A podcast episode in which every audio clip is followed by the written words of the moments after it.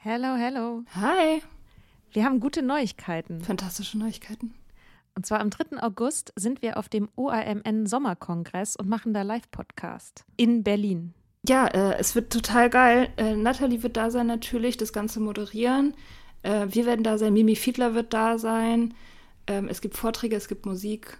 Das wird richtig spitze. Genau. Und es gibt auch noch ein paar Tickets, aber ihr könnt auch Tickets gewinnen. Und zwar, Wenn ihr eine Mitgliedschaft abschließt auf unserem Steady-Newsletter, den wir euch natürlich auch in jeder Folge und auf Instagram und überall verlinken, müsst ihr eine Mitgliedschaft abschließen.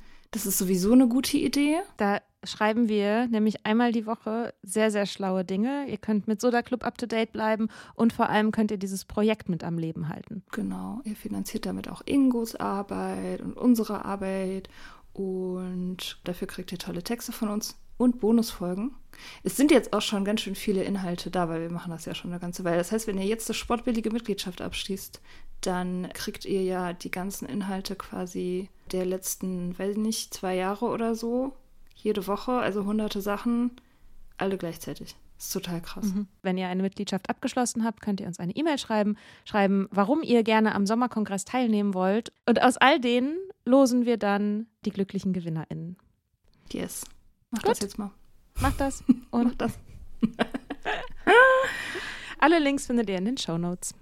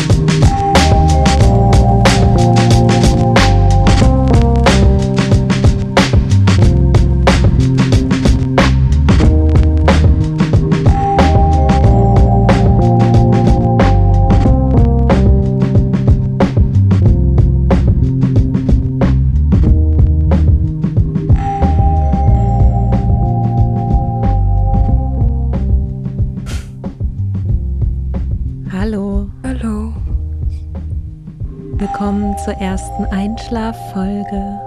Wird das eigentlich eine reguläre Folge? Ähm, ja, würde ich sagen, oder?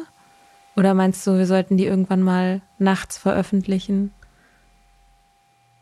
Überraschenderweise nachts, so Ja. Mittwoch nachts oder so und keinem vorher Bescheid sagen auch nicht Instagram, dann ist plötzlich so eine Folge da. Ja, Hm, für alle Schlaflosen kriegen, kriegen dann eine Notification.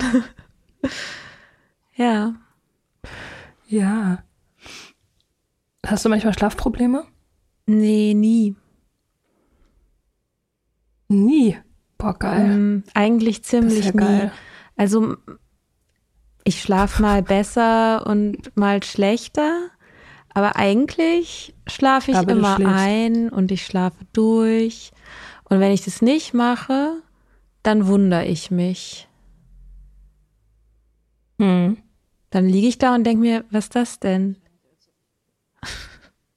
Scheint nicht allzu oft vorzukommen. Nee, eben.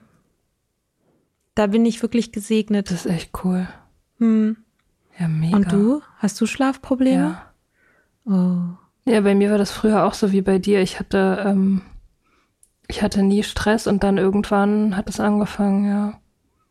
Also, ich meine, ich habe jetzt nicht, ich habe jetzt keine schlimmen Schlafprobleme. Ich schlafe normalerweise auch normal, aber ich äh, habe oft das Problem, dass ich ganz, ganz früh aufwache, ob, obwohl ich noch nicht genug Mhm. Schlaf hatte. Also speziell, wenn ich halt spät ins Bett gehe.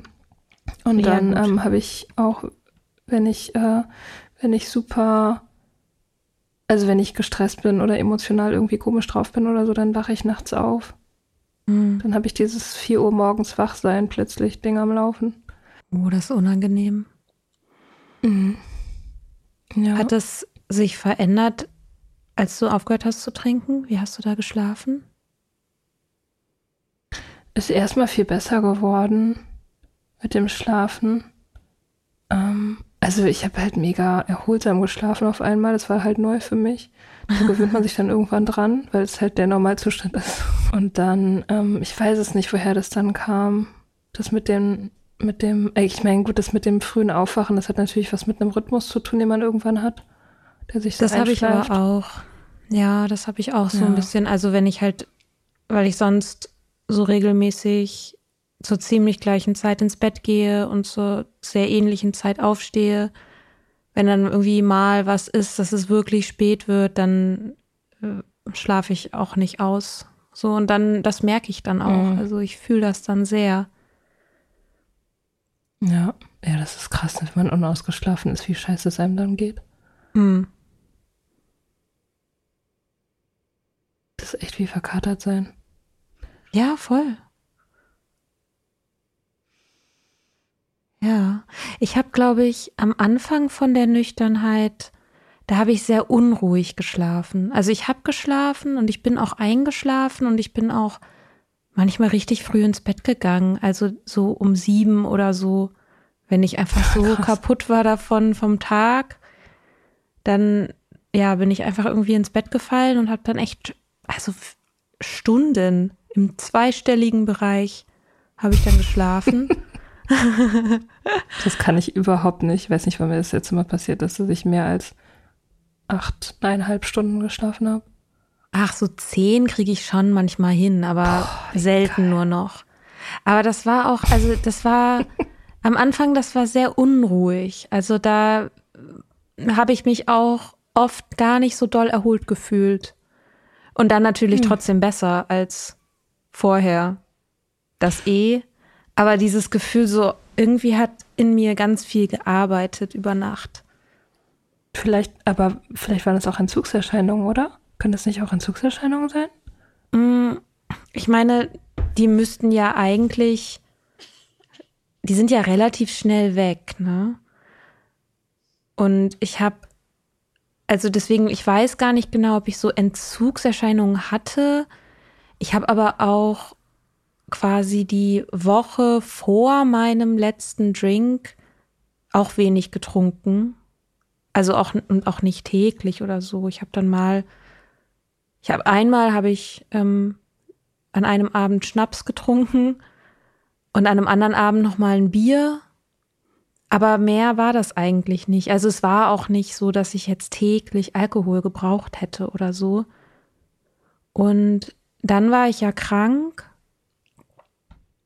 und da ist das natürlich ein bisschen schwer auseinanderzuhalten. Wenn du so einen grippalen Infekt hast, der sich irgendwie über zehn Tage hinzieht, kann natürlich sein, dass da so ein bisschen Entzugserscheinung dazwischen war.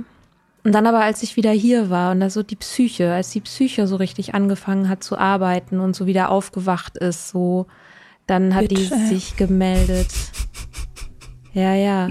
Also irgendeine Form von Entzugserscheinung wird es insofern gewesen sein, als dass ich mein System wieder neu kalibrieren musste. Aber ich glaube jetzt nicht körperlich irgendwie, ja, nicht, nichts Körperliches, glaube ich. Ja. Ja, ich habe mir überlegt für diese erste Einschlaffolge, die wir machen, die erste von vielen hundert. Ich sitze übrigens auch in meinem Bett. ja, das ist sehr geil. Nee, das habe ich leider nicht hingekriegt, weil ich mein ganzes Equipment nicht richtig in mein Bett kriege. Obwohl mhm. ich mir auch neulich gedacht habe, ich werde mir demnächst mal so ein, so ein Bett, ähm, für meinen Laptop besorgen. Uh. Weißt man du, soll so, so ein Bett kleines nicht arbeiten. Ja, das also da glaube ich nicht dran. Ich glaube, man sollte im Bett machen, was man will. Also ja, okay. Ich ich arbeite schon, also ich schreibe morgens eigentlich immer im Bett ähm, weil ich morgens meistens, also es sei denn, ich habe ganz dringende Termine oder so, aber meistens bin ich so eine Stunde oder so, hänge ich im Bett ab und trinke Kaffee und schreibe was, irgendwas. Mhm. Also meistens irgendwie so Tagebuch oder irgendwas. Aber ja, und deswegen, das funktioniert ganz gut. Ähm, und es hat mich auch noch nie also es hat noch nie irgendwelche negativen Nebeneffekte gehabt oder so. Okay. Das ich im Bett geschrieben hätte. Ja. Und was hast du dir überlegt für diese erste von vielen tausend Einschlaffolgen? Genau das nämlich. Ich, ähm, ich dachte mir, man könnte mal über so Schreibpraxis und sowas reden, weil das ist so ein Thema, da können wir beide bestimmt richtig viel zu sagen. Aber es ist für Leute, die sich damit nicht beschäftigen, wahrscheinlich super, also ja, wahrscheinlich relativ langweilig und nischig und nerdig. Und insofern ist es das ideale Topic für so eine Einschlaffolge. Ich höre immer so, ich höre immer so, ähm, manchmal so Creative Writing Podcasts. In, Im englischsprachigen Raum gibt es da sehr viele. Und da werden dann so Fragen gestellt wie, ähm, was, also einer meiner Lieblingspodcasts fragt immer als allererstes, was siehst du, wenn du schreibst? Also was ist um dich rum? Wie sieht dein Schreibtisch aus? Und dann beschreiben die Leute halt mega detailliert, wie ihr Schreibtisch aussieht. Und dann fragt er so, was, in was für ein Programm die schreiben und welche Fonts die benutzen und so. Und ja, so nerdige Fragen halt. Ich glaube, ich habe ja. da gar nicht so, ich habe da gar nicht so was, was ich so zelebriere. Also ich schreibe ganz oft, also meistens schreibe ich auf meinem Sofa mit, mit dem Laptop in der Hand. In, oft schreibe ich in Google Docs. Wirklich? Das finde ich zum Beispiel hochinteressant. Wieso machst du das? Mm, weil ich dann von überall drauf zugreifen kann. Und dann, wenn ich unterwegs bin und nochmal irgendwie in der Bahn sitze oder so und nochmal lesen will, was ich da geschrieben habe, dann habe ich das da direkt. Ja, das macht total Sinn. Du hast auch mehrere Laptops, ne? Ich habe einen für die Lohnarbeit und meinen privaten. Also okay. jetzt nicht super viele Laptops. Ich würde sagen normale Anzahl Laptops. Na, weil du könntest ja auch, wenn du sagst, du kannst immer darauf zugreifen, du könntest ja auch auf jedes Dokument in deinem Laptop zugreifen. Das ist ja egal. Ja, das stimmt. Aber nicht von meinem, ja, doch es gibt so einen, ich könnte das ja auch alles in der Cloud speichern. Manchmal schreibe ich auch was in Word. Ich finde das ja total verrückt, dass du in InDesign schreibst. Ja, das finde ich auch manchmal seltsam. Das ist eigentlich so voll dekadent, ne? es ist so ein bisschen drüber, ja. Also so, als ob das, ja. als, ja, als ob das, was man schreibt, direkt Layout und Druck fertig wäre. Ja, ja, ja, so als würde man mit so einem ganz krassen, mega krassen Werkzeug irgendwie einfach nur was kaputt schlagen oder so, mhm. oder? Jetzt müsste mir ein besserer Vergleich einfallen. ja, keine Ahnung. Ich, ich mag das halt einfach mega, wenn, ähm, wenn halt alles geil aussieht. Also das macht was mit mir. Mhm. Also das, ich brauche ich brauch das halt wirklich. Ich habe überhaupt kein Verständnis. Es gibt so viele Leute, die schreiben, die ihre Dokumente nicht anständig formatieren. Also ich meine, ich weiß ja, dass Leute, die halt keine Designer sind, das auch nicht unbedingt so sehen und so, aber ich habe neulich von einem Freund von mir, der auch, ähm, der, der schreibt, also der ist halt hauptberuflich auch Schreibender. Und der hat mir so ein Dokument gegeben, wo ich dachte, das kann nicht wahr sein. Das ist irgendwie so Times New Roman in 14 Punkt. Irgendwie mit, mit so ganz wilden Zeilenabständen und unterschiedlichen Schnitten und so. Und alles hatte überhaupt keine Logik und dann so unterstreicht. Und ich dachte so, wie kann der denn das angucken und sich konzentrieren auf diesen Text? ich glaube, also ich mache schon, ich schalte schon Schriftarten um. Immer mal wieder. Mir hilft es auch, wenn ich in einem Text arbeite und dann einmal die Schriftart verändere. Ich lese den dann anders. Ich gucke den dann das anders ich, an. Das, das habe ich schon mega oft gehört und ich habe selber noch nie gemacht. Das ähm, finde ich interesting. Aber gibt es da äh, irgendwelche Regeln, dass mit Serifen irgendwas anders ist als ohne oder so? Also ich habe da jetzt keine Regeln für. Vielleicht gibt es da welche von ExpertInnen. Ich habe keine. Ja. Ich finde halt den Vorteil an einem Dokument, dass jeder Mensch öffnen kann, dass man halt das verschicken kann und dann Kommentare dran schreiben. Ich bin großer Fan davon, kollaborierend an Texten zu arbeiten. Ja, machst du und das? Wie oft machst du das? Also bei wie hm. viel Prozent der Texte so ungefähr? Ja, wahrscheinlich so fünf oder so. Aber man könnte immer. Man könnte jederzeit. Ja, ich habe eine ganze Zeit lang auch so ähm, Leuten geholfen, ihre Abschlussarbeiten abzuschließen. Also, also mit ein bisschen psychologischer Beratung, also ein bisschen aufbauen und aber gleichzeitig auch ähm, Texten und ähm, so. Und da hat mich das immer wahnsinnig gemacht, irgendwelche Dokumente hin und her zu schicken. Ich glaube, da hat sich das mit den Google Docs einfach eingebürgert. Ja, ich benutze es auch gerne zum Teilen. Ich benutze es auch für die Arbeit, also für die Lohnarbeit sehr viel. Mhm. Ähm, da macht das wirklich Sinn. Aber ja, das InDesign. Das, äh, das aber InDesign ist halt auch, auch echt gut zum Schreiben, weil es gibt zum Beispiel diese Lesezeichenfunktion. Da kannst du ein irre langes Dokument mit so Lesezeichen halt strukturieren und kannst immer an den an bestimmte Punkte hin und her springen und so. Das ist total praktisch. Mhm. Auch gerade jetzt bei dem Buchmanuskript, was jetzt schon fast 300 Seiten hat. Ähm, ohne diese Lesezeichen würde ich da gar nicht drin klarkommen.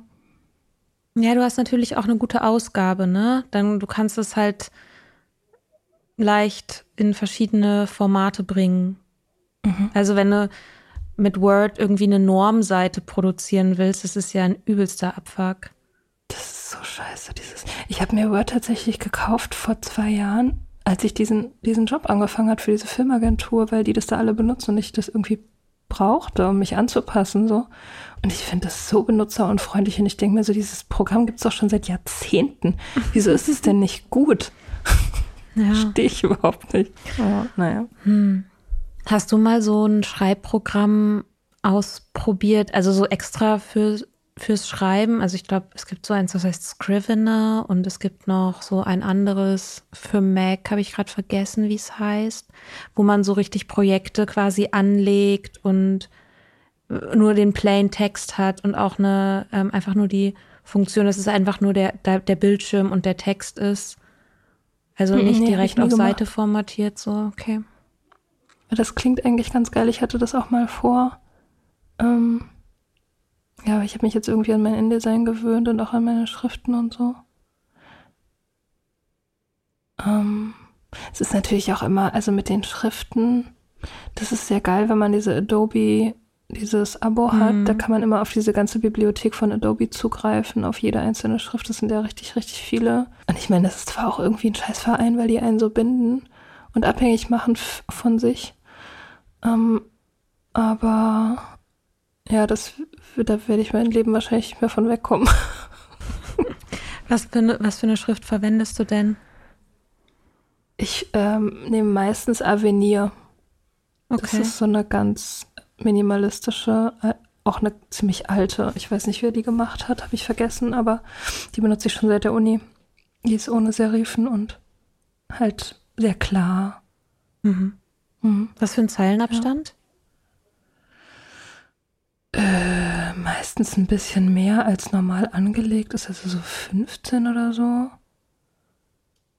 Ähm, nee, das heißt ja bei Word anders. Bei Word ist es dann immer so 1,5 Zeilen oder sowas, ne? Mhm. Also ich habe jetzt, als ich das Buch mit dem Buch, ähm, habe ich angefangen, so relativ dicht beschriebene A4-Seiten zu produzieren, also die Kapitel einzeln in so Dokumente. Und dann irgendwann bin ich dazu übergegangen, das ganze Manuskript in ein Dokument zu packen und das so zu formatieren, wie ich das auch an die Agentin geschickt habe. Also in Normseiten letztendlich oder nahezu Normseiten. Und das ähm, hat noch mal ein bisschen was gemacht, weil ich dann das Gefühl hatte, ich, also das ist so das, das Future-Dokument, so das, was jetzt irgendwie so auf der Zielgeraden ist, mhm. was, was jetzt fertig wird. So. Genau. Was ich auch sauber halte von irgendwelchen Notizen oder zu viel absetzen oder also wo alles halt rausgestrichen ist, was nicht 100% reinkommt, so. Ja.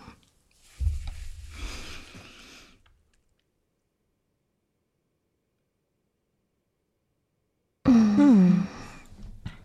Schreibst du eigentlich, schreibst du gerade irgendwas? Bist du immer irgendwas, hast du gerade immer irgendwas am Wickel, was du schreibst hm. oder nicht? Es gibt ganz oft Texte, die ich irgendwie noch schreiben will. Aber seit ich für mich so beschlossen habe, dass Buchschreiben für mich nicht das ist, was ich machen will, habe ich das nicht mehr so doll, diesen Druck. Ich meine, ich finde es ja ganz schön, dass wir einmal die Woche für den Newsletter irgendwas schreiben im Normalfall. Mm. Und ja, im Grunde, also ich schreibe irgendwas, schreibe ich, also ich schreibe jeden Tag irgendwas, aber da kommt halt jetzt nicht so häufig irgendwas bei rum dann am Ende. Mhm. Aber es sind oft dann ja, irgendwie Skizzen, Gedankengänge, die ich irgendwie interessant finde und denke, ah ja, da könnte man noch mal was draus machen. Aber das dann wirklich fertig zu machen. Ich schreibe halt auch langsam. Also ich schreibe, nee, das stimmt nicht. Ich schreibe, ich schreibe ziemlich schnell, so dass es auf einem guten Niveau ist aber es dauert lange, bis ich zufrieden bin. Also wirklich zufrieden bin. Bei Sachen, die mir was bedeuten. Mhm. Also wenn ich jetzt, was weiß ich, eine Pressemitteilung schreiben sollte oder so, dann geht das ziemlich schnell. Ähm, aber so, wenn es wirklich ein Text ist, der so dafür da ist, mir auch selber was zu erklären. Also ganz oft ist das ja, das ist halt für mich ein Werkzeug zum Denken. Mhm. Und dann schleift man immer weiter dran, bis der Gedanke klar ist. Und das ist wie so ein bisschen wie so Bildhauen oder so, stelle ich mir das vor. Ich, ich habe noch nie Bild gehauen. Aber dass man so das so rausschält aus so einem Klotz. Du hast nur irgendwie so eine vage Idee und dann fängst du so an rumzuschälen. Mhm. Und das finde ich ist ein sehr, ich finde schon, dass es irgendwie anstrengend ist. Ja. Und das dauert einfach, es ist einfach Arbeit. Es ist ja klar, ich meine, es ist ja dann auch ähm, ein Erkenntnisprozess. Ja. Also, ne, man versteht ja, während man schreibt dann die Sache. Und dann muss ich halt leider zwischendrin noch zehn Bücher dazu lesen. Und dann bin ich irgendwo anders. Aber du, also liest du immer, hast du immer irgendwas am, am Lesen gerade? Ja. Mehrere Sachen Was? eigentlich immer gleichzeitig. Was hast du gerade alles gleichzeitig?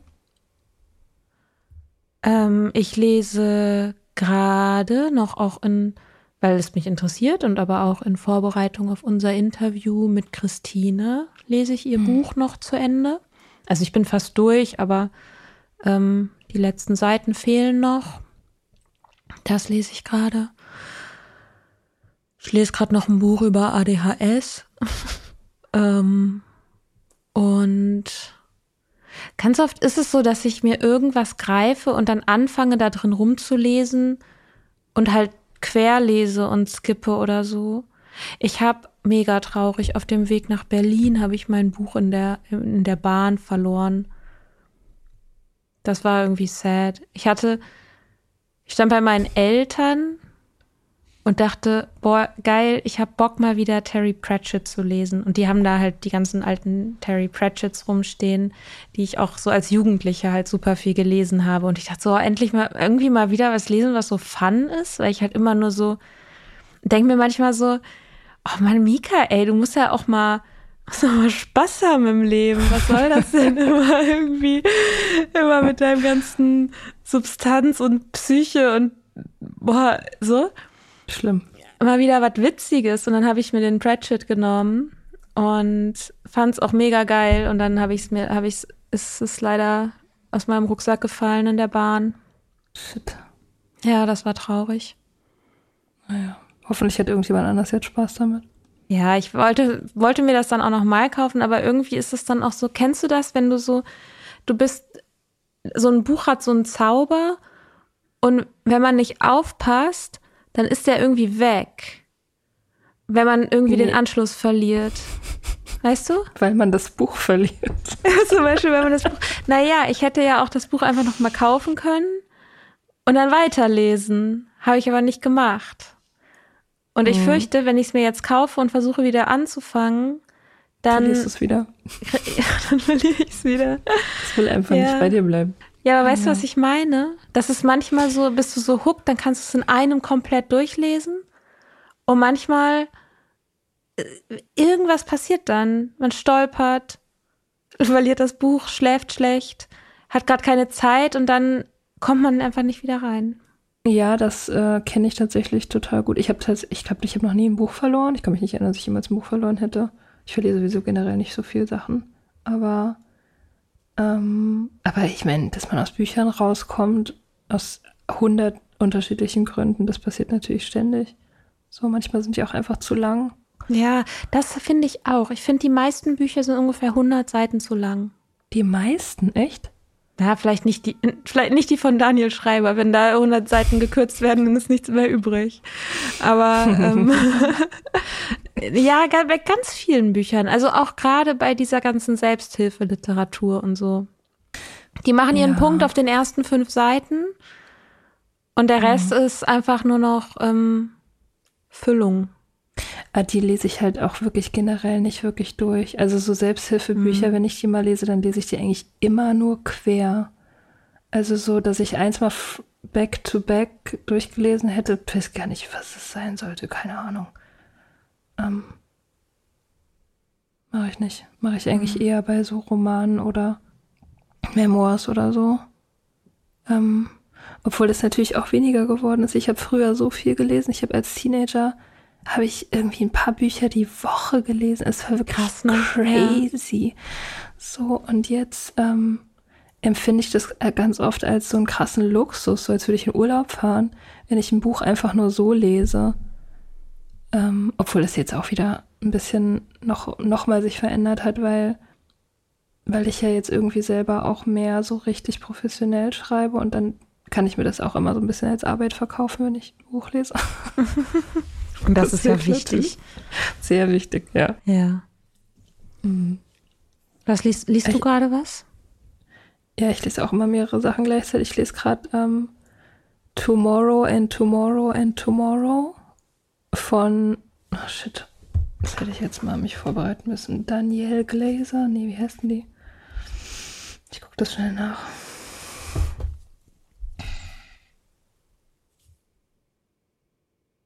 Lassen wir alles drin, oder? Wir schneiden die überhaupt nicht. Die Leute schlafen ja eh schon. Niemand ja. hört uns zu. tomorrow and Tomorrow and Tomorrow von Gabrielle Seven. So. Okay. Ähm, das ist unglaublich geil. Wirklich, wirklich, wirklich geil. Es geht um drei so junge, so Twins, die sind so Anfang 20, Freunde. Ähm, und die, ähm, die entwickeln so Games, also Spiele ähm, Computerspiele. Und das ist der Hammer, wirklich, das ist so geil. Das ist so ein bisschen Coming-of-Age-mäßig. Dann diese, diese Dreiecksgeschichte zwischen diesen Freunden. Ähm, ja, weiß ich nicht. Und das ist irgendwie so, ich könnte das nie machen. Das ist so eine, so eine total schöne, klare amerikanische Geschichte von so von so jungen und es passiert auch nicht super viel. Also die arbeiten halt an diesen Computerspielen und arbeiten so zusammen und werden damit dann erfolgreich und so. Ich bin noch nicht ganz durch. Aber ich denke mir immer so, boah, sowas könnte ich irgendwie nie schreiben und gleichzeitig habe ich in letzter Zeit Bock, das zu machen. Also das mal zu versuchen, irgendwann so einen Roman zu schreiben über irgendwelche mhm. Leute, die Sachen machen, die es nicht wirklich gibt. Mhm. Ich glaube auch, dass es cool ist. Ich finde, den Gedanken auch so total schön, dass man so viel Macht hat. Ich mhm. meine, die Macht wird halt tragischerweise nur durch die eigene Unfähigkeit begrenzt.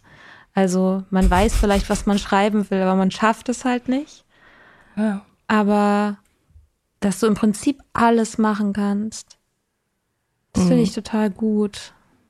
Ja, dass man halt auch so Figuren entwickeln kann, die dann wirklich leben. Also weil die, ja. wenn die gut gemacht sind, dann leben die ja weiter in den Lesern. Also ich meine, es gibt so Bücher, da vergisst du einfach die Figuren ja nie. Die, hm. die, die bleiben dann immer da. So, also es sind wenige Bücher, die so sind, wo das wirklich so lange bleibt, aber die gibt's ja und, und das ist abgefahren. So. Aber ähm, ich, äh, ich denke ja immer, ich kann mir nichts ausdenken. Also ich, ich, ich habe überhaupt kein Vertrauen in meine eigene Vorstellungskraft. Ich wüsste, ich höre immer, wie Leute sagen, das ist ja das, was Autoren immer sagen, ne?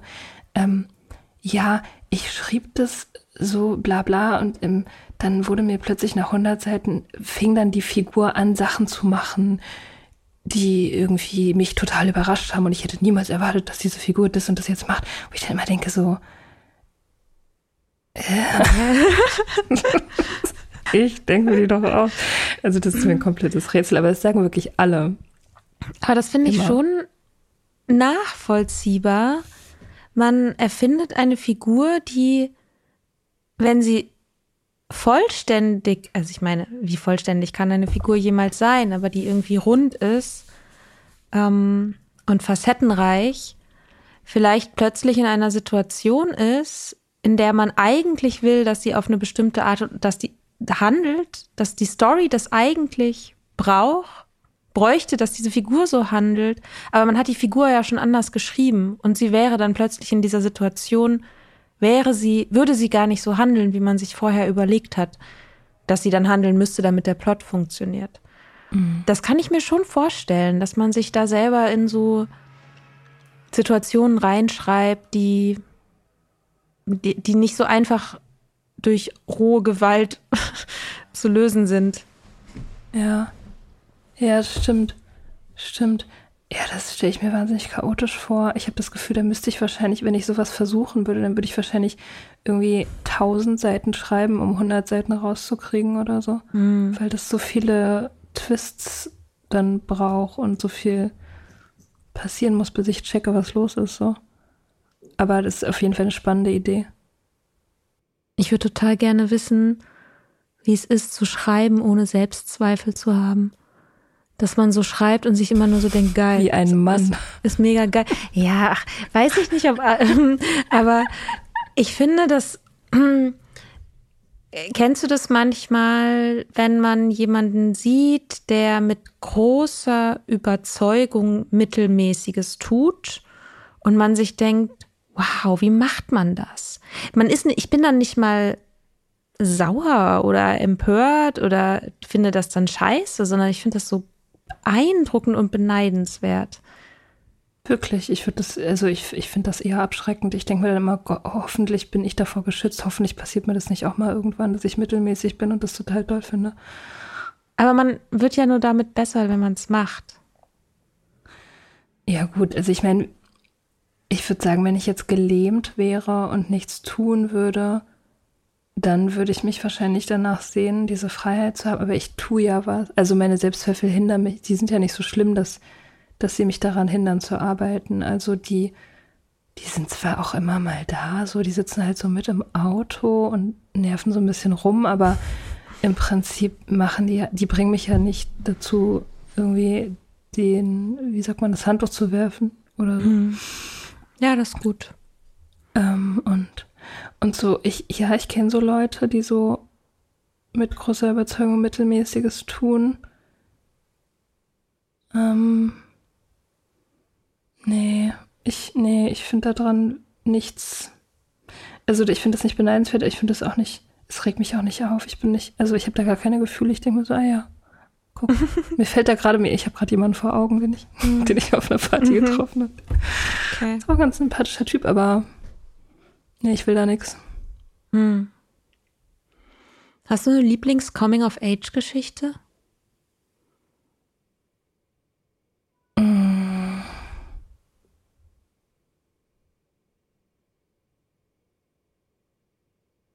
Ja, ich muss eigentlich Cool Girl sagen. Ich muss eigentlich wirklich Cool Girl sagen. Ich weiß nicht, ob das meine Lieblingsgeschichte ist, aber die hat mich sehr beeinflusst. Ähm, das ist ein Buch von Boah, es ist schlimm, dass mir die Autoren immer entgleiten. Das ist tatsächlich von einem Mann geschrieben.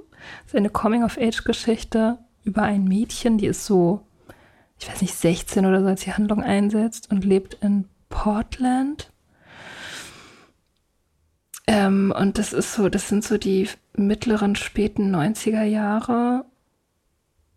Und die, ähm, die ist so in so einer Indie-Musik-Clique, irgendwie ihre Freundin Sybil ist so Musikerin und der Typ, in den sie verknallt ist, ist auch Musiker. Und sie geht dann immer auf so, halt auf die Konzerte von denen und hängt so in so Second-Hand-Läden rum. Und irgendwie hat halt so ihren ersten Sex und, und ihren ersten Boyfriend. Und und es passiert halt wirklich im Prinzip nichts. Also die gehen halt zur Schule und machen halt diese Sachen und hängen im Café rum und unterhalten sich so. Aber diese ganze Stimmung in dem Buch und diese krasse, weiß nicht, die, diese offene Zukunft und mhm. so dieses, dieses Lebensgefühl, so dass alles möglich ist und dass alles unglaublich aufregend ist. Ähm, und dass voll viele Sachen zum ersten Mal passieren und so. Die Stimmung ist so präzise eingefangen und so gut geschrieben, dass ich das immer, dass ich das, ich verstehe bis heute nicht, wie der Typ das gemacht hat und vor allem auch, dass es halt ein Mann geschrieben hat und dieses Innenleben auch von diesem Mädchen oder von dieser Frau so, so sehr wie mein eigenes gewirkt hat. Das fand ich damals schon richtig krass. Ich glaube, ich habe das Buch bestimmt zehnmal gelesen oder 15 Mal oder so. Ich habe das immer noch im Bücherregal, ich habe das neulich gefunden. Ähm, ja, das ist, das ist ein krasses, krasses Buch. Und auch, dass es Cool Girl heißt, irgendwie ist im Nachhinein ein bisschen, weiß ich auch nicht. Es hatte irgendwie sehr viel, das Buch hatte immer schon sehr viel mit mir zu tun. Hm. Hast du, hast du eine Coming-of-Age-Story oder welches Buch hat dich früher als Jugendlicher am meisten beeinflusst? Also Jugendliche, also so in der frühen Zeit, als ich, es ist fast noch ein Kinderbuch eigentlich eher, so ein Fantasy-Buch. Das hat meine Schwester auch, hatte das vor mir gelesen und so eine Reihe so, ähm, Tamara Pierce heißt die Autorin, hat super viel so Fantasy-Bücher geschrieben. Und das Buch heißt Alana.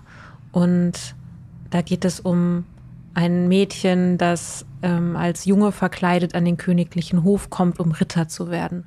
Ja, und da wirklich noch Ritter, weil sie sich ja als Junge verkleidet und wie sie dann das, ähm, sie ist halt klein und schmächtig, aber lernt halt damit irgendwie umzugehen und das auch zu ihrer, zu ihrem Vorteil zu nutzen. Und irgendwann kommt das auch raus, dass sie ein Mädchen ist und dann wird sie die erste, Spoiler Alert, Ritterin. ähm, und das ist so, ja, das ist halt irgendwie so Fantasy, Mittelalter. Sie es hat auch irgendwie magische Fähigkeiten, so. Und das habe ich auf jeden Fall voll viel gelesen. Oder also auch mehrfach gelesen glaube, ich habe das in der fünften Klasse, weißt du noch, in der Schule, als man Bücher vorstellen musste vor der Klasse. Ich glaube, das mhm. habe ich einmal vorgestellt, so in der, ich glaube, ich war nicht mehr in der Grundschule. In der Grundschule habe ich, glaube ich, mal Winnetou vorgestellt. Mhm, ähm, das ist ja gerade hoch. Winnetou 2. okay. ähm, ja. Ist gerade verboten worden von der Woken Community. Ja, ja keine Ahnung, ja, ist halt. Ja, ist halt. Die Bücher sind halt. haben halt einfach nichts mit Native Americans zu tun und sind zutiefst rassistisch. Ja. Keine Ahnung, ich habe aber ehrlich gesagt die Debatte nicht so verfolgt. Ist ja auch immer die gleiche Debatte letztendlich. Also, warum man ein Buch wie dieses nochmal auflegen muss, ohne es zu bearbeiten. Also im Sinne von, also einer Realität anzupassen und vielleicht ein bisschen vom Rassismus zu befreien ähm, oder einzuordnen oder so. Das, da frage ich mich immer so, hä, da sitzen doch Leute, da sitzen doch mehrere Leute in einem Raum, die sich über irgendwie, die kommt da keiner irgendwie mal. Ja, es sind halt Boomer. Ja. Also, ich denke mir auch so, die alten Sachen kann man irgendwie letztendlich zu den Akten legen und die neuen soll man gefälligst irgendwie, soll man die der, der Zeit anpassen. So, das ist eigentlich überhaupt keine Diskussion. Ich finde, das ist überhaupt kein Diskussionsthema. Aber ja, ja naja, es ist halt, es ist, ist halt für die Leute emotional, weil es halt ihre Kindheitserinnerungen sind. Ja. Und dann, so. Ja. Ja. Ich überlege gerade, was ich so als Jugendliche, Jugendliche, was da so mein Bezugspunkt war. Hm. Oder als Anfang Ich hab- 20. Ich habe ähm, die unerträgliche Leichtigkeit des Seins von Milan Kundera sehr, sehr gern gelesen. Sehr viel Max Ja, Frisch mich gelesen. Aber das ist jetzt auch nicht Coming of Age, ehrlich gesagt. Ich habe, ich bin so fasziniert manchmal vom Patriarchat, ne? Das ist so krass, wie ich als, Ich nicht. aber wie ich als junge Ja. Frau, junges Mä Mädchen, Teenager, so Midlife-Crisis-Literatur von alten Männern lesen konnte und dachte, das hätte irgendwas mit mir zu tun, weil das irgendwie was Grundmenschliches ausdrückt, so Homo faber oder ein fliehendes Pferd von Martin Weise. Ich so denke, was mit 14, was wollte ich damit? Also, aber ich habe das natürlich gelesen und ich dachte, Naja, okay, das ist halt mein- Literatur, das ist halt Kanon, das ist wichtig. Und dann hat das natürlich irgendwas auch mit mir gemacht. Aber das, ich, ja, Wahnsinn. Klar. Ja, das ist, also ich meine, Mann heißt halt Mensch. Und wenn du was über die Menschen und die, die menschliche Natur erfahren willst, über literarische, wenn, über literarische Mittel sozusagen, dann hast du halt den ganzen Shit gelesen. Ja, das, ja. Irgendwie wurde letztens, habe ich auf Social Media gesehen, das Lied von Herbert Grönemeyer hatte einen Jahrestag. Der Mensch heißt Mensch, weil er, ich weiß nicht so genau, ich denke mir immer so, ich, ich verstehe das nicht. Ich verstehe diesen Satz, ich verstehe den Satz nicht. Der heißt doch nicht, der, das ist doch keine etymologische Herleitung. Also, dass der Mensch heißt Mensch, weil er vergibt. Nein. Also, der heißt doch, das ist, was ist das denn? Ach, Das macht mich, das macht mir so einen Knoten ins Hirn. Ach, da kann ich nicht schlafen, Such a Mika thing to say. Das ist doch keine etymologische Herleitung. Schreib dem am besten mal so einen Brief. Herbert, das kannst du nicht machen. Aber kannst du sowas nicht, mach ich sowas nicht auch? Ich krieg da, ich, ich krieg da so Knoten. Also bei, Song, bei Songs nicht, weil bei Songs ähm, denke ich mir so, naja, also es ist halt, es muss sich halt irgendwie reimen und das ist schon okay und so. Ich habe das, wenn ich, ich habe das, wenn Leute halt grammatikalische Fehler machen, zum Beispiel. Es, es gibt relativ viele Leute, die das Wort Zwecks falsch benutzen. Oh, ja. Also die sagen, lass uns mal telefonieren, Zwecks. Nee, warte mal, wie. im Nee, das wäre richtig. Aber ja, Genau, das wäre richtig. Wie machen die das denn?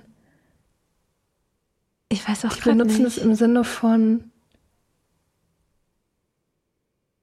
Äh, Ja, siehst du, ich habe es halt so, ich habe es halt einfach korrekt im Kopf, deswegen kann ich das gar nicht. Dieses Beispiel Zwecks. Lass uns mal. Ich weiß voll, was du Zwecks- meinst, aber es fällt mir auch nicht ein. Fuck. Sowas will ich dann immer googeln, dann kommen dann so komische Google-Suchen dabei raus. Zwecks falsch benutzen wie. Hm. Ich habe zu viel Zeit. Ähm, ja, nee, sowas macht mich dann mehr fertig. Ja. Ich finde, Leute benutzen beziehungsweise zu viel. Weil es wirklich nur sehr, sehr Ah, ja. ein, ein, eingeschränkten Gebrauch hat eigentlich. Mhm, das ist mir noch nicht aufgefallen. Aha.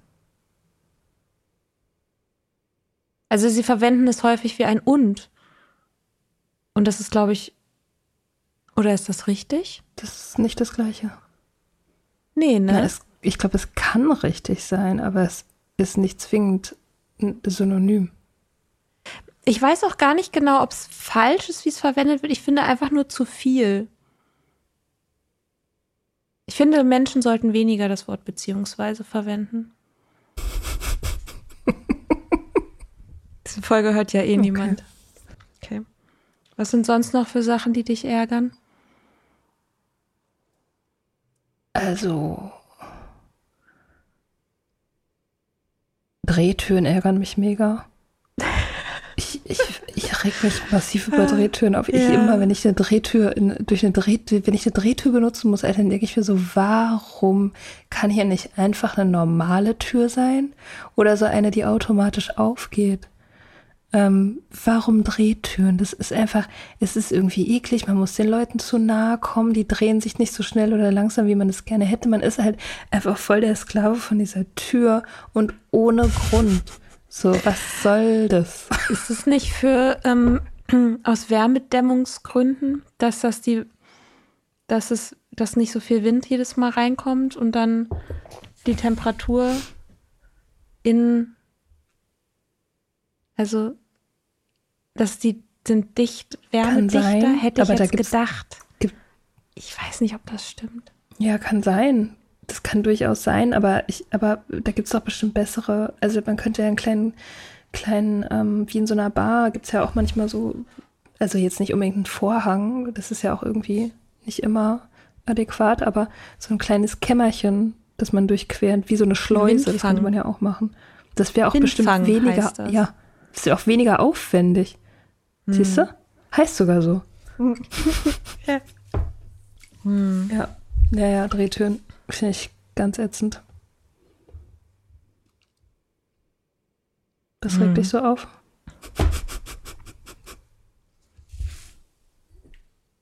Hm.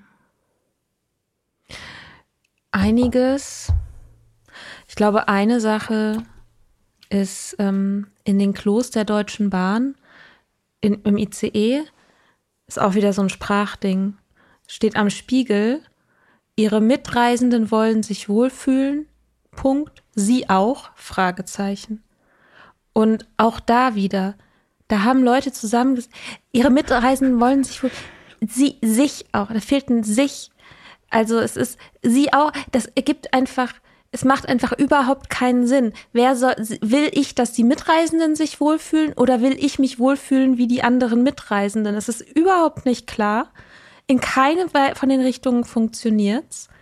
Und ich frage mich, da sitzt irgendeine Agentur und kriegt einen Arsch voll Geld für so zwei Sätze, wovon die Hälfte falsch ist. Wenn bei mir 50 Prozent meiner Arbeit grammatikalisch falsch wäre, dann hätte ich aber echt ein großes Problem. Ja, Wer das weiß. ziemlich aus. Du hast es noch nie ausprobiert. Hm, ja. Kann ich verstehen wenn ich dich als Figur schreiben würde in einem Roman, dann würde ich, würde ich vielleicht einsetzen, vielleicht wäre das die erste Szene, die ich schreiben würde, wie du einen total cholerischen Anfall kriegst in der Deutschen Bahn. Sowas. Ja, ich würde jetzt ähm, nicht zum Bahnpersonal hingehen und denen damit auf den Sack gehen. Das ja, kommt dann, wenn ich. Das wäre äh, kommt in. Gib mir noch 30 Jahre. Dann. Mhm. Ja. Mir ist in letzter Zeit aufgefallen, dass sehr ähm, verschwenderisch mit ähm, Anführungszeichen umgegangen wird mm. und dass Leute, glaube ich, flächendeckend überhaupt keine Ahnung haben, wozu die gut sind. also, also, achte da mal drauf. Wie in, in Speisekarten ja, ja. zum Beispiel das Wort frisch in Anführungsstriche zu setzen. So ohne, ohne Schamgefühl. Oder Danke in Anführungsstrichen ist auch immer richtig witzig. Ja, ja, genau. Ja. Ja. ja. ja. Es gibt einen schönen Instagram-Account, irgendwie awkward Anführungszeichen, glaube ich, heißt der.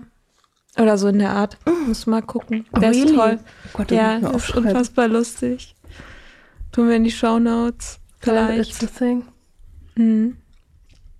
Ja, wir müssen die ganzen Bücher auch in die Show Notes tun. Obwohl, naja, ich meine, es hört ja sowieso seit mindestens 20 Minuten niemand mehr zu. Alle schlafen. Wollen wir einfach, wollen wir irgendwie so irgendwo mittendrin oder ganz am Ende noch so irgendeine Verlosung unterbringen oder so? Oder irgendwie. Für die Leute, die noch wach sind, ein Trostpreis, ja, so dass sie nicht einschlafen konnten. Oh Gott, ja. Oh. Auch ihr armen Leute, die nicht schlafen könnt. Aber vielleicht können sie auch deswegen nicht schlafen, weil, weil sie alles, was wir sagen, so krass interessant finden.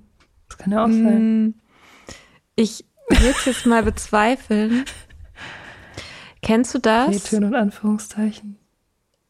Wenn du anfangen willst, was zu sagen und dann schon bevor du anfängst, dich selber so langweilst, dass du halt damit dann aufhörst? Hast du oder hast du gar nicht so langweilige Gedanken wie ich?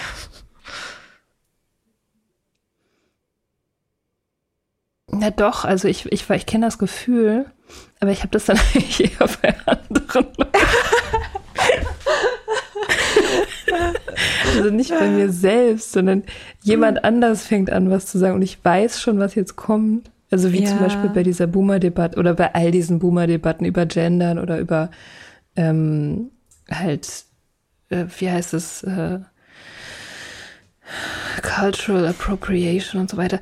Und diese Debatten, die entfalten sich ja immer nach dem gleichen Muster. Also wenn man sie, wenn man sie halt einmal erlebt hat, sozusagen, dann weiß man, wie alle anderen danach ablaufen werden, weil es immer die gleichen Muster sind. Und da habe ich dann schon oft das Gefühl, so, oh, nee, nee, nein, mache ich mhm. jetzt nicht, will ich jetzt nicht mitmachen, habe ich keinen Bock drauf.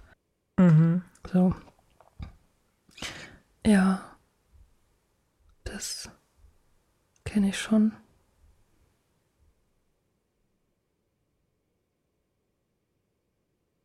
Ich glaube, wenn man irgendwann alt ist, so, und das Gefühl hat, der Tod rückt näher, dann hat man, also ich, ich stelle mir das manchmal auch so vor, dass man dann denkt, so, ach, ist eigentlich ganz schön, dass der, dass man sich den ganzen Shit nicht mehr reinziehen muss.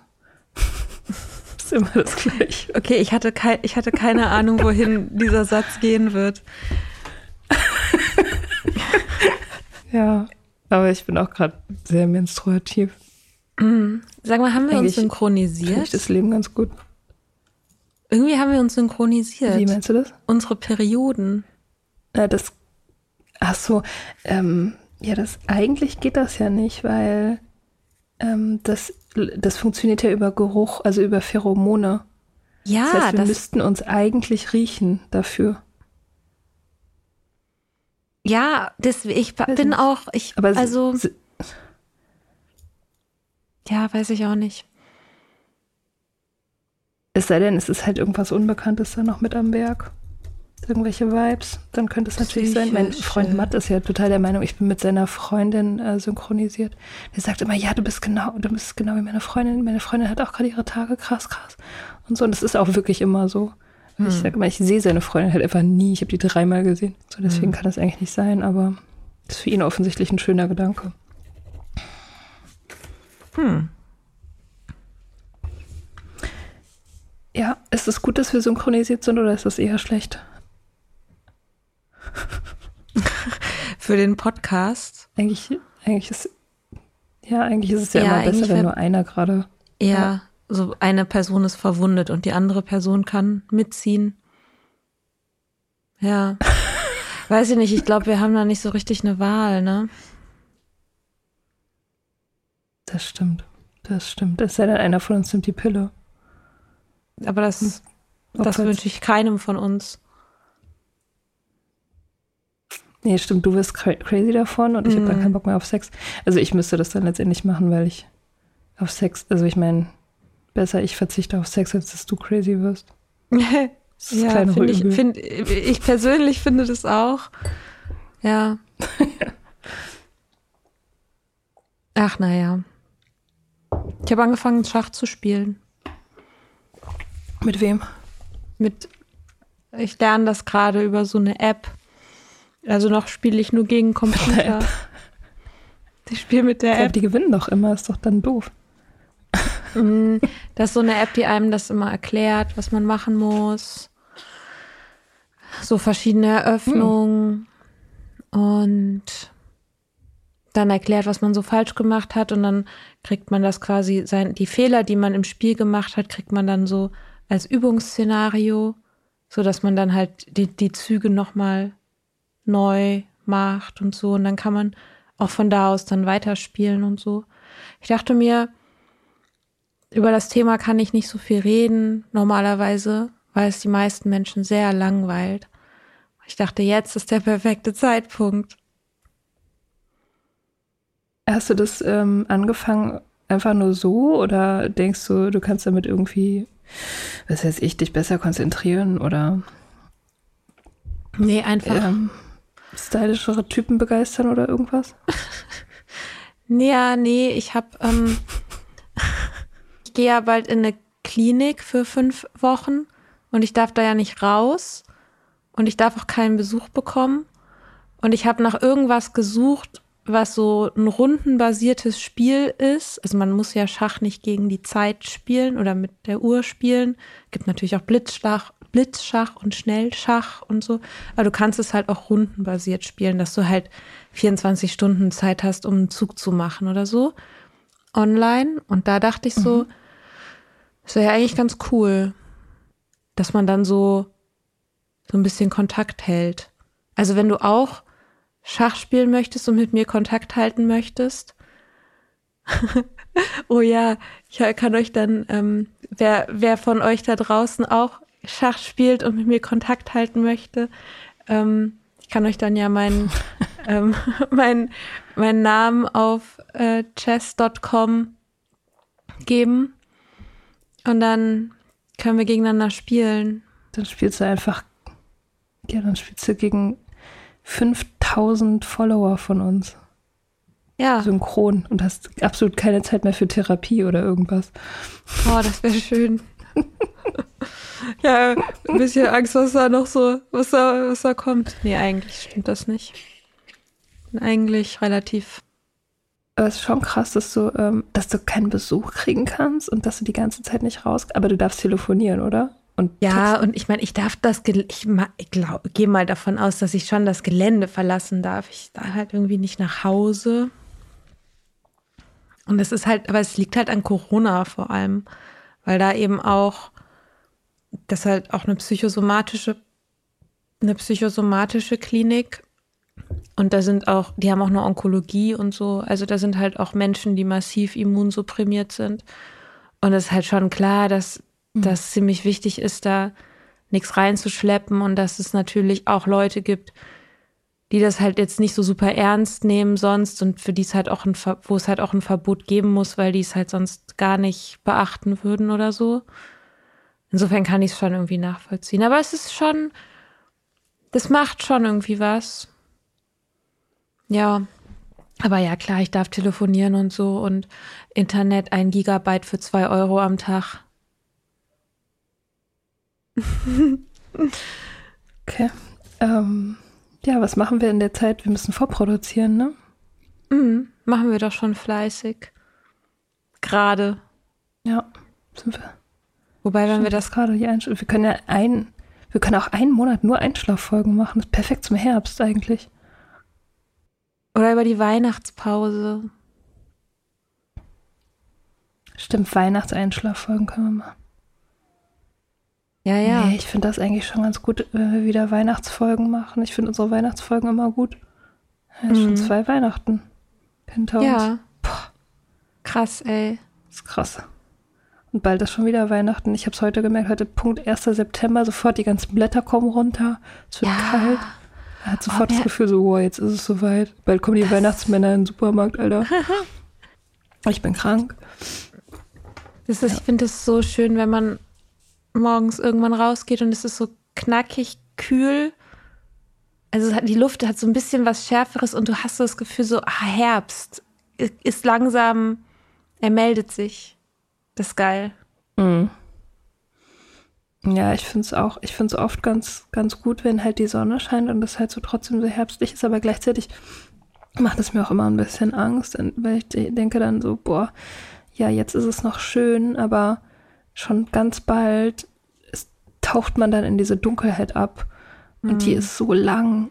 Es ist so lange dunkel und so. Und das macht mir jetzt gerade auch wieder so ein bisschen zu schaffen, weil dieser Sommer, also mein Sommer war ja schon auch irgendwie sehr äh, aufregend und rauschhaft und so, so emotional.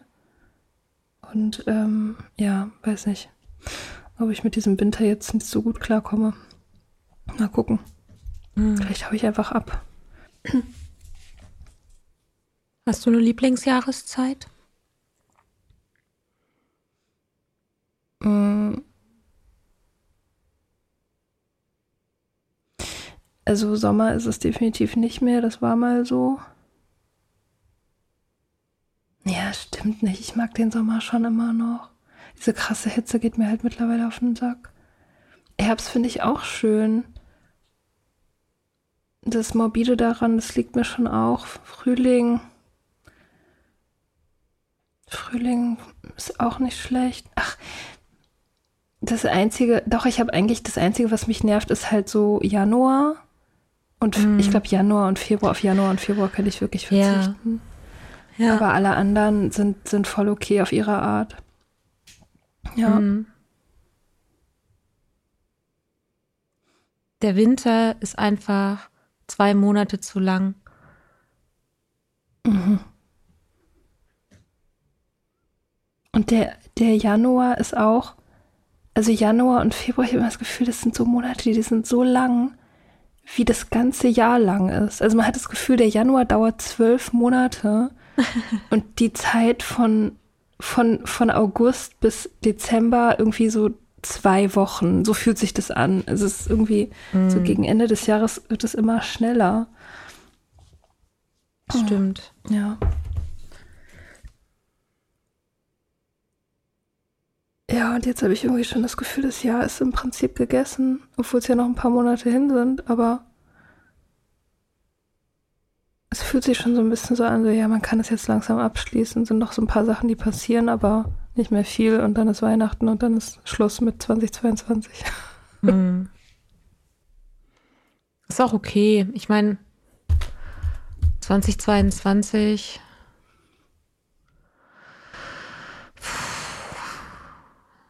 Gut, ich meine, das kann man über alle, all die letzten Jahre sagen, dass sie nicht so die allertollsten waren. Also so gesamtgesellschaftlich. Ja gut, das ist jetzt natürlich das neue Normal. Ne? Ich glaube, so ja, gesamtgesellschaftlich ja. ein richtig Bombenjahr werden wir wahrscheinlich nicht mehr so erleben. Gab es vielleicht auch nie. Ja, also nicht. Ich glaube, die 80er, da gab es schon, obwohl, ne, oder die 90er, gab es bestimmt schon richtig geile Jahre. So 98. Nee, da war auch Krieg. Es ist sehr unangebracht zu lachen, aber es, ähm, es, es, es, es klang witzig.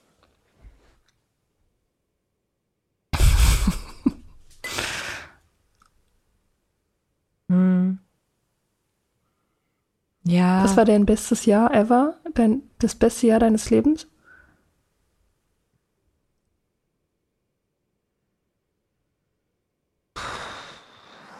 Die verschwimmen alle so ein bisschen ineinander. Aber ich meine. Habe ich. Was denn? Halt gesoffen. Nix. Ach ja, stimmt, da war ja was mit dem Alkohol. ähm. Ich weiß nicht, ob ich schon mal so ein ganzes Jahr hatte, wo ich sagen würde, das war richtig geil. So halbe Jahre schaffe ich schon manchmal. Für mich sind eigentlich auch, ich denke gar nicht mehr so doll in Kalenderjahren. Zumindest jetzt an dem Punkt, wo ich jetzt bin, denke ich in Nüchternheitsjahren viel mehr. Also, dass ich jetzt quasi am Ende des dritten Jahres meiner Nüchternheit bin, in das vierte Jahr meiner Nüchternheit komme, also bald dreijähriges habe. Das habe ich jetzt sehr einfach ausgedrückt, diesem komplizierten Sachverhalt angemessen. Also drittes Jahr ist bald. Quatsch, viertes Jahr. Ach Gott. Naja, ja. du weißt, was ich meine. Drittes Jahr und, in Anführungsstrichen. Drittes Jahr in meiner Nüchternheit in Anführungsstrichen. äh, ähm, naja, und das also quasi, äh, ja, super viel krasse Sachen irgendwie passiert sind in der Welt, die mich auch belastet haben und mich auch mitgenommen haben und so, aber dass ich schon persönlich eigentlich ist es immer besser geworden. So. Und das ist, und da haben wir nicht auch, wir haben, glaube ich, mal auch so eine, irgend so eine, ich weiß nicht, ob Jahresrückblicksfolge oder zu welchem Anlass das war. Und da hast du mich gefragt, wie ich das Jahr fand. Und ich glaube, ich habe der, hab dem Jahr volle Punktzahl gegeben. Ich weiß aber nicht mehr, welches das war. das war offenbar dann nicht so memorable. Das, das war letztes, äh, das war letztes Weihnachten, als wir das gemacht haben. Das war dieses Insta-Live, glaube ich, wo wir darüber geredet haben. Also vor neun Monaten. Also bezog sich das auf 2021. Okay. Volle Punktzahl. Ja. ja, bei mir ist es eigentlich auch so.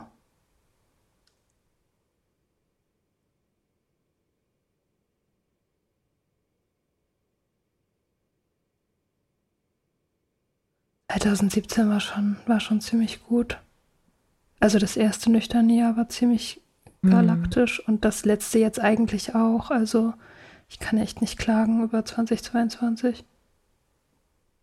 Das war schon gut, das konnte schon jede Menge. Ich habe jobmäßig alles erreicht, was ich erreichen wollte. Allein das ist schon ziemlich geil. Mhm. So.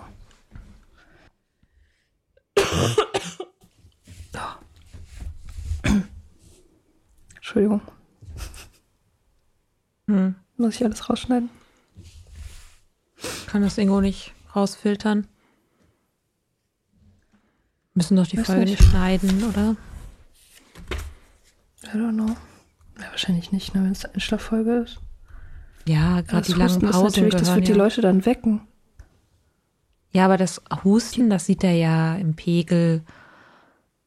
Das kann er doch. Stimmt.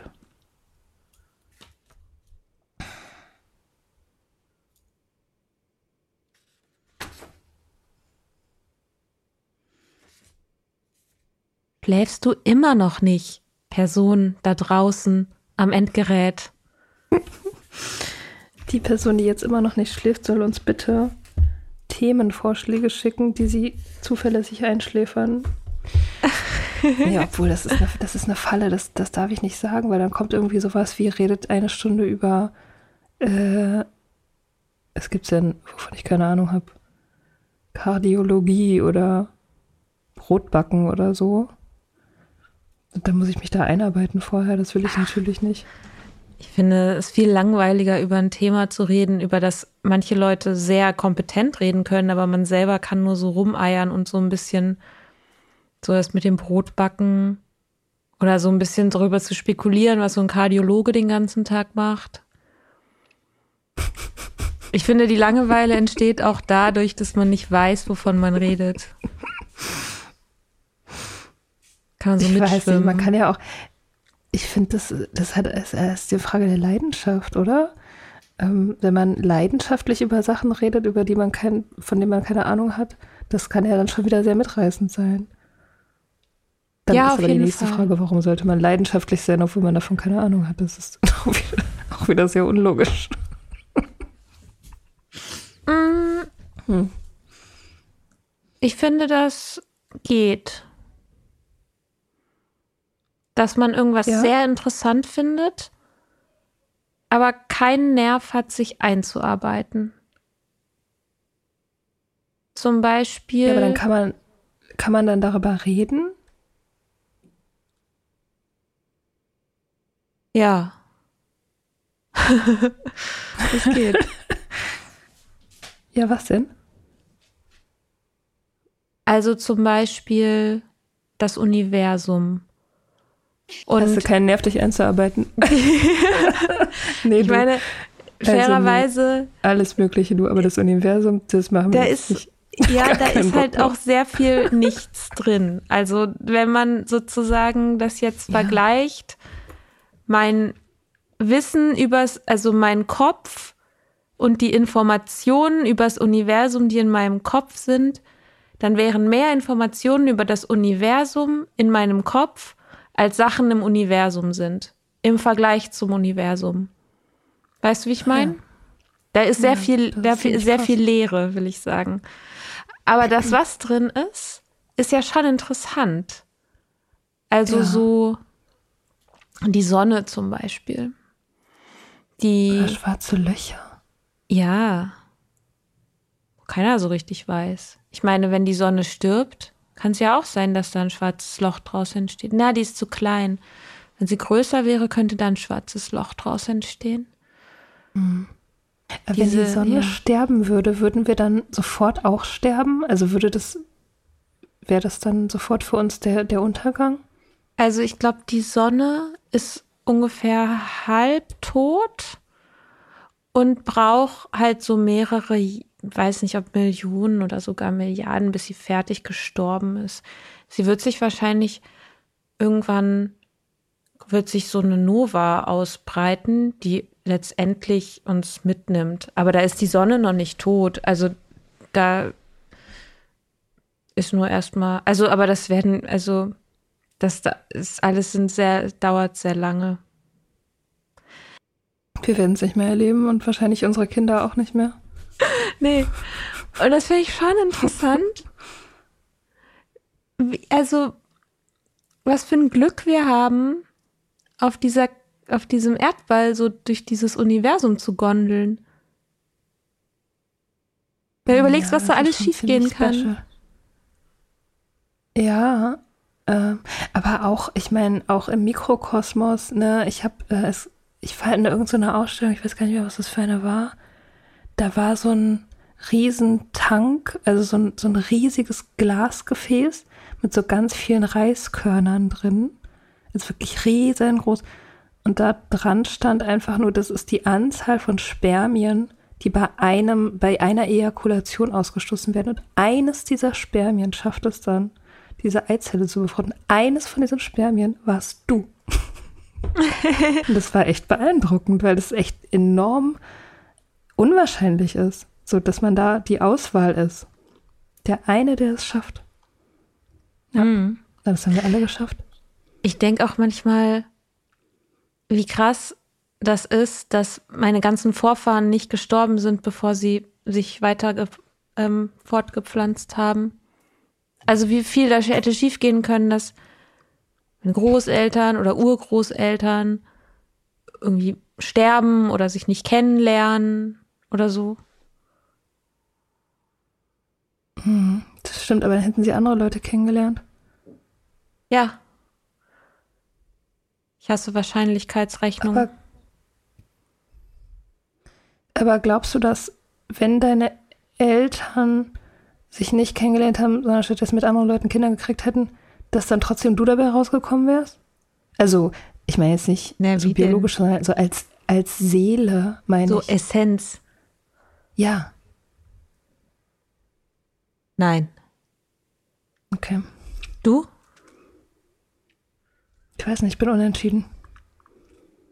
Es gibt ja nicht irgendwo so einen Seelenpool, wo sich dann mal so irgendwie Kind wurde neu gezeugt, dann ziehen wir uns doch jetzt doch mal irgendwie hier eine neue Seele aus dem Seelenpool. Naja, also weiß ich nicht. Der fragt mal unterschiedliche Leute. Die werden dir da ganz unterschiedliche Antworten zu geben, ob es das gibt oder nicht. Ja, aber, es, ja, aber die haben ja nicht recht. Frag mal die Buddhisten zum Beispiel. Um, hm. Ich würde ja mega gerne an Wiedergeburt glauben. Ich finde, das ist so eine tolle Idee mit der Wiedergeburt. Ich finde das so geil. Ich bin halt leider glaube ich halt an sowas nicht. Oder an Leben nach dem Tod und sowas. Aber wenn ich mir das aussuchen könnte, dann würde ich daran glauben wollen, weil ich das echt schön finde.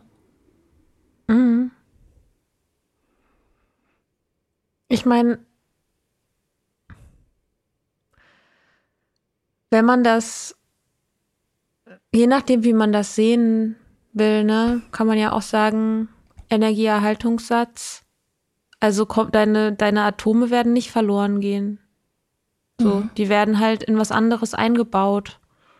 Was auch immer es dann ist. Aber das ist ja irgendwie, ist ja auch eine Form von Wiedergeburt. Das bist dann nicht mehr quasi, also du definierbar als du hast deinen Personalausweis und eine so Sozialversicherungsnummer. Du hast ähm, keinen Personalausweis mehr. Oh als Atomhaufen. Ähm, hm. Aber du wirst wahrscheinlich, ja, deine Atome werden ja vermutlich die Sonnenexplosion noch erleben.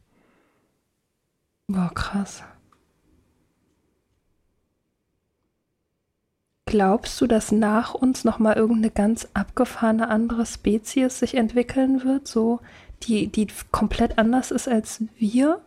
Also, dass wenn, wir, wenn die Menschen ausgestorben sind, dass dann irgendwas anderes Abgefahrenes kommt, wie so die Dinosaurier abgefahren waren oder irgendwelche so alienmäßige Wesen oder so?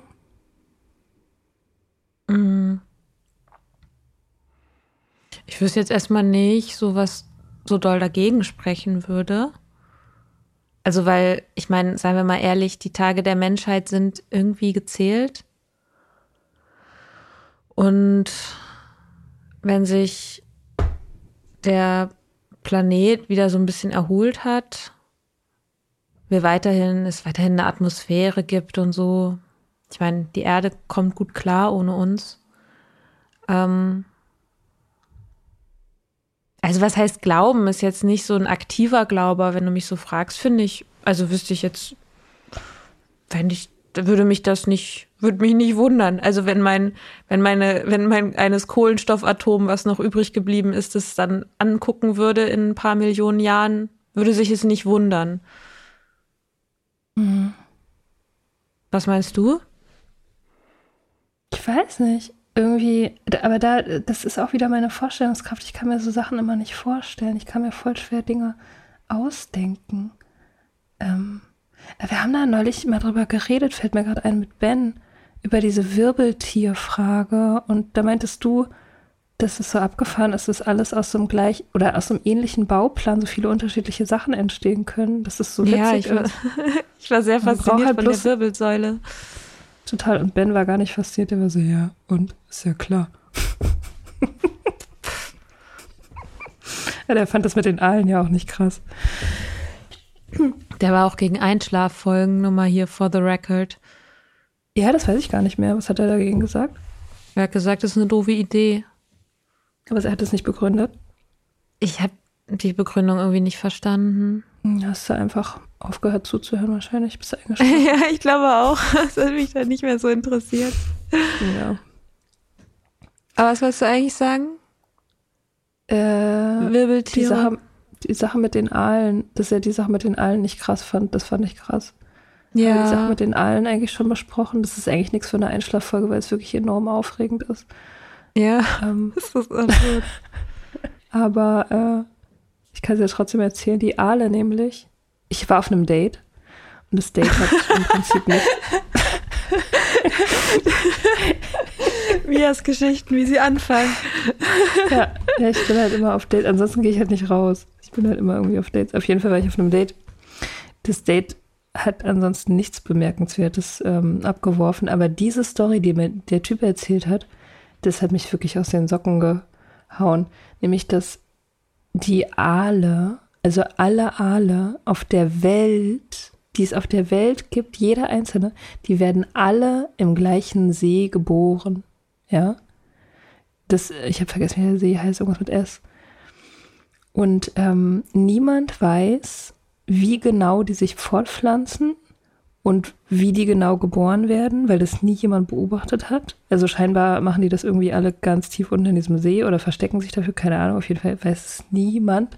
Und dann, wenn die geboren sind, dann schwimmen die halt durch die ganzen Wasserwege und Flüsse und so in die Welt hinaus und leben dann, keine Ahnung, bei dir um die Ecke irgendwo in einem Gewässer, jahrelang, hängen da ab und wirklich jahrelang. Und dann irgendwann werden die geschlechtsreif und dann schwimmen die zurück in diesen See, teilweise über, über, über, keine Ahnung, tausende von Kilometern und pflanzen sich da fort, niemand weiß wie, und dann sterben die. Und weißt du, was das Krasse ist? Bevor die. Das war noch nicht krass genug. Oh mein Gott. Aber ich wollte so das krass. noch. Ja, ja, ja. ich habe mich da natürlich auch noch direkt informiert. Ja. Wenn die irgendwo in ihren Gewässern sind das kann ja Jahrzehnte auch sein, ne? Das hast du ja gesagt. Die haben da noch keine Geschlechtsteile. Und oh. dann, wenn die zurückschwimmen, wenn die geschlechtsreif werden, dann ähm, entwickelt sich der Magen zurück und dafür kriegen die Geschlechtsteile. Oh mein Gott. Das, das und zum Beispiel, du was? Detail hatte ich noch nicht mitgeschnitten. Das ist so abgefahren. Okay. Aber ja. der Aalbestand ist seit den 70ern um 95 Prozent dezimiert. Die sind ja. krass vom Aussterben bedroht. Es sind nur noch ganz wenige übrig. Und ja. Ja, die kriegen wir auch noch klein. Wir Menschen, wir machen das ja richtig gut schon jetzt. Lass uns einfach ja. alles umbringen, was es auf diesem Planeten gibt. Das ist einfach richtig geil. Aber das ist wirklich krass. Das ist sehr wunderlich mit den Aalen. Mhm. Das ist da super, super krass eine Podcast-Folge von einem Podcast, den mir Ben auch empfohlen hat. Da gibt es eine Podcast-Folge über Aale und eine Aalforscherin. Mhm. Okay. Können wir in die Show Notes tun. Geschichten aus der Geschichte heißt der Podcast. Cool.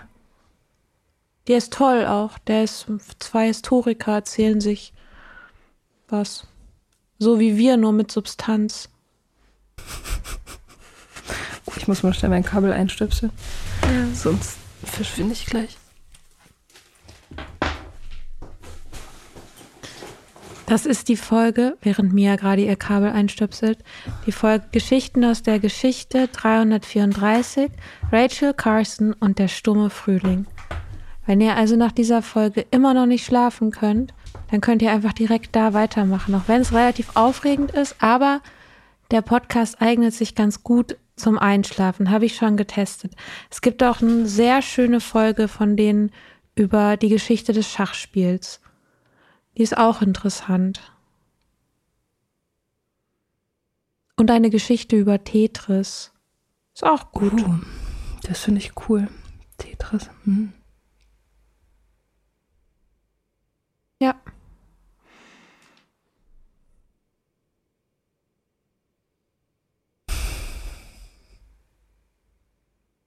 Bist du schon müde?